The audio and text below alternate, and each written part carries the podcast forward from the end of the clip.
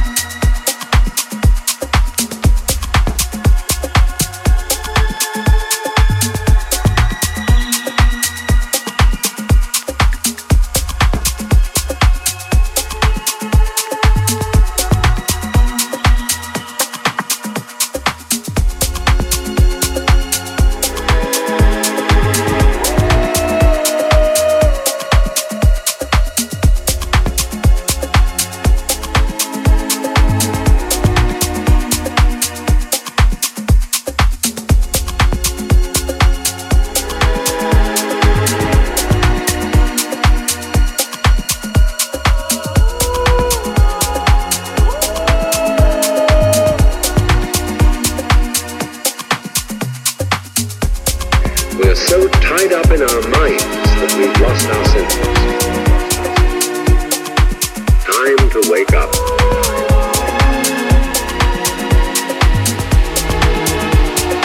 Reality is this.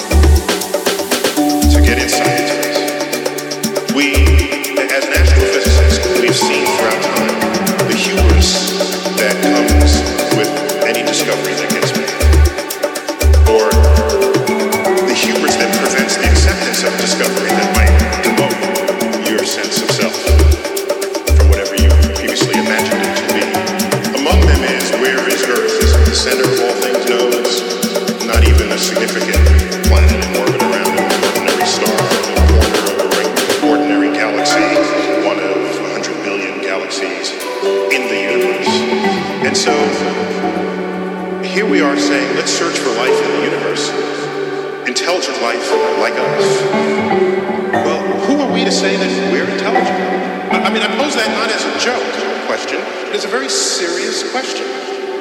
We define ourselves to be intelligent in ways that no other creature can rival.